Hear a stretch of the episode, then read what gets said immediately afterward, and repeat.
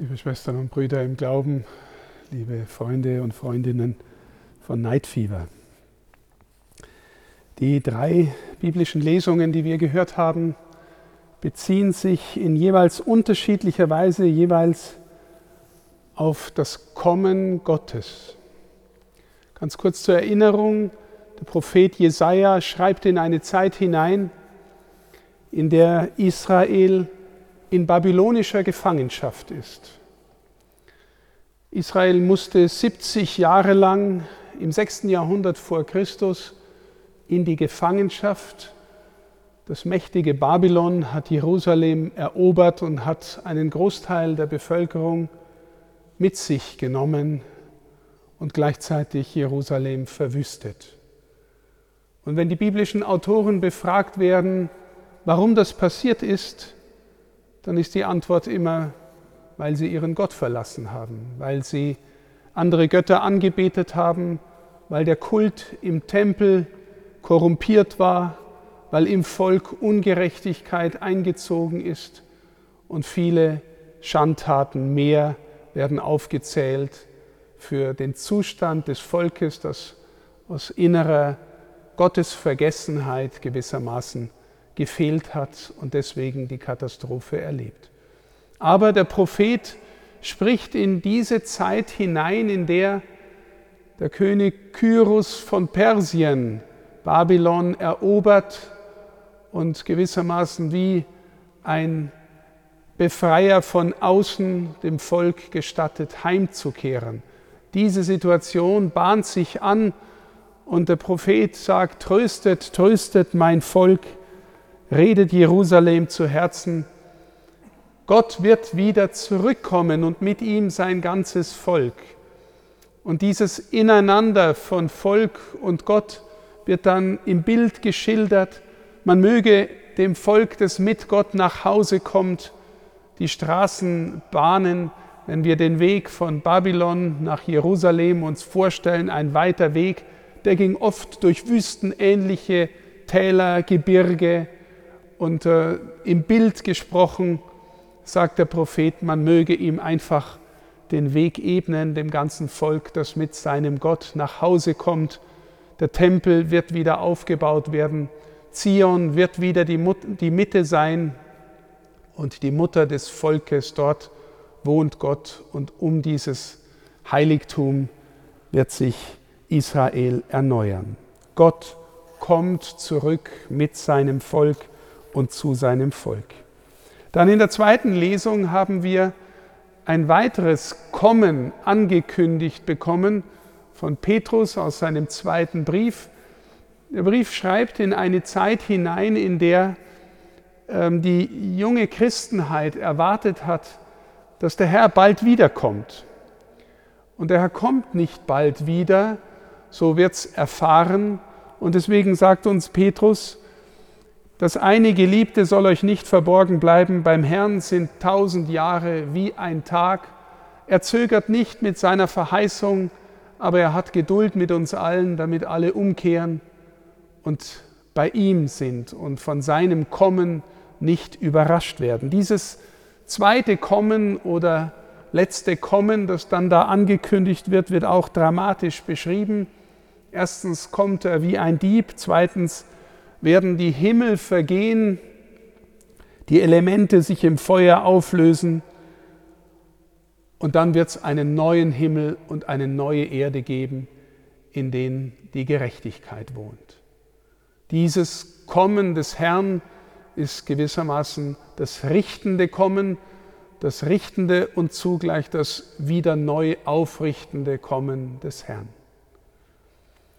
Und dann hören wir im Evangelium, dass der Johannes, der Täufer, uns vorgestellt wird als eine Gestalt, die Israel auf das mittlere Kommen gewissermaßen vorbereitet.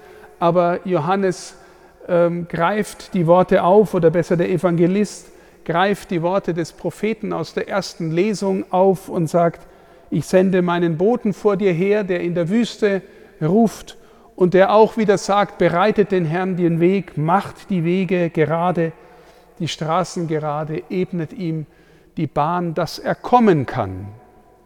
Und wir wissen, dass Johannes vom Messias spricht, von Jesus, der da kommt und der sich bald zeigt und von dem er sagt, dass er nicht wert ist, ihm die Schuhe zu binden und dass er nur mit Wasser tauft, er Johannes, während der, der da kommt, wird mit Heiligem Geist taufen.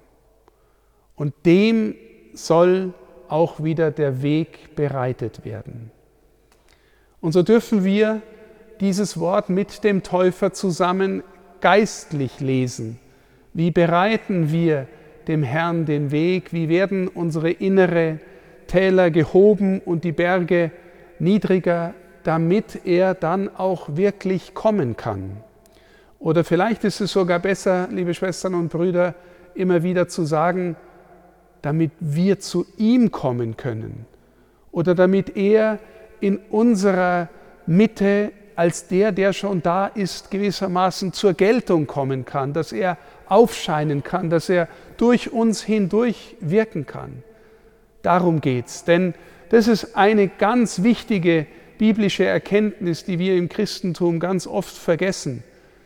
In der Heiligen Schrift wird immer geschildert, dass Gott zuerst der Handelnde ist. Üblicherweise neigen wir dazu zu denken und neigen auch andere Religionen dazu zu denken, ich muss mich wahnsinnig anstrengen, dann findet mich der liebe Gott gut und dann kommt er vielleicht auch zu mir. Und die Bibel sagt, nein, Gott ist schon da, er ist schon unter uns, in uns, aber er will zur Geltung kommen, er ist Liebe, er ist Zärtlichkeit, er ist Wahrhaftigkeit. Und jetzt können wir die Frage stellen, warum feiern wir denn immer wieder Advent oder immer wieder Fastenzeit? Warum müssen wir denn immer wieder uns vorbereiten auf so ein Kommen, auf so ein Fest ähm, des Christentums? Ist nicht Gott ohnehin immer schon da? Und dann können wir antworten, ja, aber wir sind nicht immer schon da. Denken Sie an den verlorenen Sohn, der ist aus dem Haus des Vaters ausgebüxt mit allem, was er hat und hat alles, was er hatte, verjubelt und erkennt in der äußersten Ferne, okay, eigentlich ist ja mein Vater schon da und hat mich immer schon geliebt.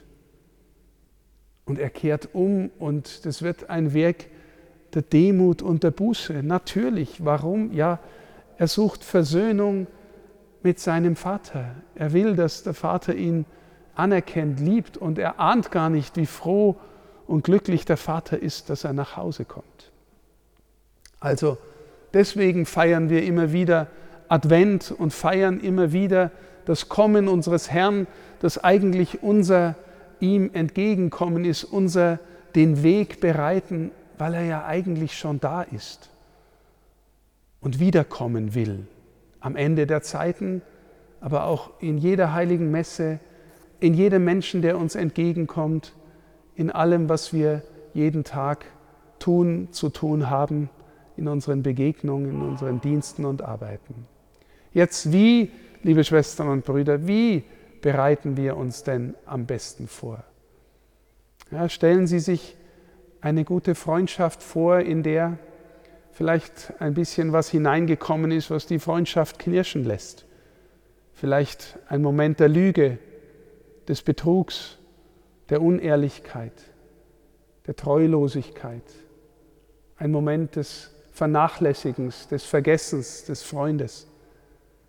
Und sie merken, ihnen waren andere Dinge, die weniger wertvoll sind als ihre Freundschaft, trotzdem gerade wichtiger als der Freund, die Freundin. Was tut man da? Ja, man geht hin, man entschuldigt sich, man schenkt ihm Zeit, man besinnt sich und denkt sich, wie wertvoll eigentlich so eine Beziehung ist. Man schenkt sich vielleicht auch einander was. Und in Bezug auf Gott ist es ganz ähnlich, liebe Schwestern und Brüder. Wir gehen hin, er ist da. Wir spüren vielleicht in unserem Herzen gibt es Hügel und Täler, die irgendwie die innere Verbindung verhindern. Oder wenn wir im Bild der Quelle sprechen, das Jesus hat. Er ist, sein Geist ist wie eine Quelle in unseren Herzen. Vielleicht ist da ziemlich viel Dreck drauf geschüttet und wir müssen freiräumen, was da, was da da ist, an Dreck, an, an Verhinderung, dass die Quelle fließen kann. Oder wenn er sagt, das Reich Gottes in uns ist wie ein Samenkorn, ja, gießen wir es. Lassen wir die Sonne hinscheinen. Oder wenn wir hören, dass wir dem anderen so begegnen sollen, dass wir im anderen den Herrn erkennen.